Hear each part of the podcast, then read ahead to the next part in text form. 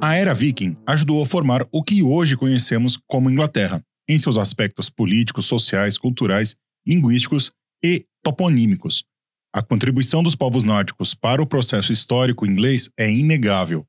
E esse período da história inglesa geralmente é balizado entre o ataque a Lindisfarne até a vitória inglesa na Batalha de Stamford Bridge. E essa batalha é o tema desse Drops.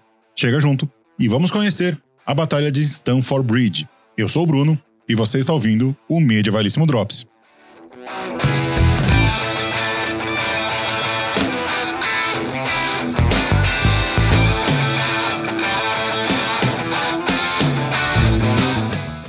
Travada em 25 de setembro de 1066, uma segunda-feira, a Batalha de Stamford Bridge é considerada o marco final da chamada Era Viking na história da Inglaterra. Ela opôs forças inglesas e, nor e norueguesas no nordeste da ilha, na porção oriental de Yorkshire. Comandando os ingleses estava Haroldo Godwinson, eleito rei em janeiro do mesmo ano pelo Vitenagemot, após a morte de Eduardo o Confessor. Já as hostes norueguesas eram comandadas por Haroldo III, um dos pretendentes ao trono inglês após a morte de Eduardo. A crise sucessória causada pela morte de Eduardo sem herdeiros diretos, inclusive está relacionada à batalha. Antes de avançarmos, é preciso dizer que as incursões nórdicas já haviam diminuído anteriormente a Stamford Bridge.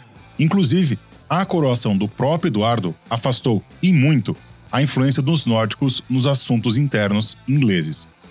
Eduardo era da dinastia de Wessex, a mesma dinastia de Alfredo o Grande, considerado o primeiro rei da Inglaterra ao, após a unificação dos reinos saxões. Segundo a crônica anglo-saxã, a frota reunida por Haroldo III era de 300 navios, porém, a crônica não distingue navios de guerra de navios de transporte e de suprimentos. Já a Kringla de Snorri Sturluson. A frota seria de 200 navios, todos de guerra.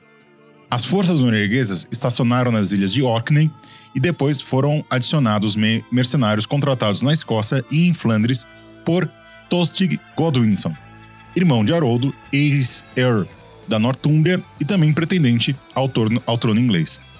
Os ataques noruegueses começaram durante o verão, quando os navios velejaram pelo rio Ouse até chegar a York, e derrotar as forças dos Ealdons de Mércia e Nortúmbria em 20 de setembro na Batalha de Fulford. Haroldo Godwinson estava no sul da Inglaterra, se preparando para a invasão de Guilherme I, duque da Normandia, e dito como o principal pretendente do trono inglês.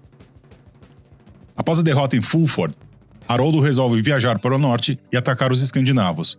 Ele consegue fazer o trajeto entre Londres e Yorkshire, cerca de 200 quilômetros, em apenas quatro dias, pegando os noruegueses totalmente de surpresa.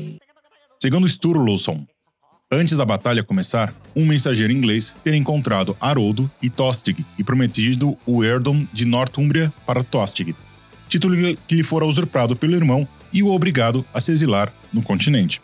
Caso ele trocasse de lado, ou seja, se ele abandonasse os noruegueses e passasse para o lado inglês. Tostig teria perguntado o que seria dado para Haroldo III caso ele aceitasse, o mensageiro teria respondido: sete palmos de solo inglês, implicando assim que os noruegueses seriam destruídos naquela batalha. O mensageiro sai do encontro e Haroldo, impressionado pela coragem e ousadia do mensageiro, pergunta para Tostig quem seria aquele, aquele homem, recebendo como resposta: meu irmão. A batalha então começou, com as táticas comuns à época, como a muralha de escudo e os ataques de cavalaria nos flancos, apoiado por salvas de flechas, o que se viu foi uma verdadeira carnificina. Dos aproximadamente 17 mil ingleses, 5 mil morreram em combate. Já entre o número entre os noruegueses, entre mortos e desaparecidos, esse número chega a 8 mil de 14 mil soldados. As mortes podem ser maiores, visto que a documentação da época diz que os noruegueses retornaram para casa em apenas 24 navios. Em Stamford Bridge pereceram Tostig e Haroldo III, e a vitória deu uma sobrevida a Haroldo da Inglaterra. Visto que ele havia, sido, ele havia vencido um dos seus mais ferozes adversários, o Haroldo, e um dos articuladores políticos mais, mais profundos, que é o Tostig. Porém, a vitória teve um gosto amargo. Ele seria derrotado e morto em menos de três semanas em Hastings, o que possibilitou a conquista normanda e a tomada do trono por Guilherme o Conquistador. Chegava ao fim, assim, a Era Viking, porém, os ataques escandinavos não cessaram por completo. As ilhas britânicas foram atacadas no novamente por escandinavos e o próprio Guilherme era de origem nórdica. Porém, o simbolismo de Stamford Bridge ainda permanece. Na localidade da batalha, há dois monumentos erguidos para esse fato histórico, um no suposto local de batalha e outro na vila de Stamford Bridge. Para os fãs de futebol que nem eu por aí, uma pequena curiosidade. Apesar de compartilhar o mesmo nome da batalha, o estado do Chelsea não está relacionado com a batalha ou a cidade em Yorkshire, e sim com um riacho na região leste de Londres.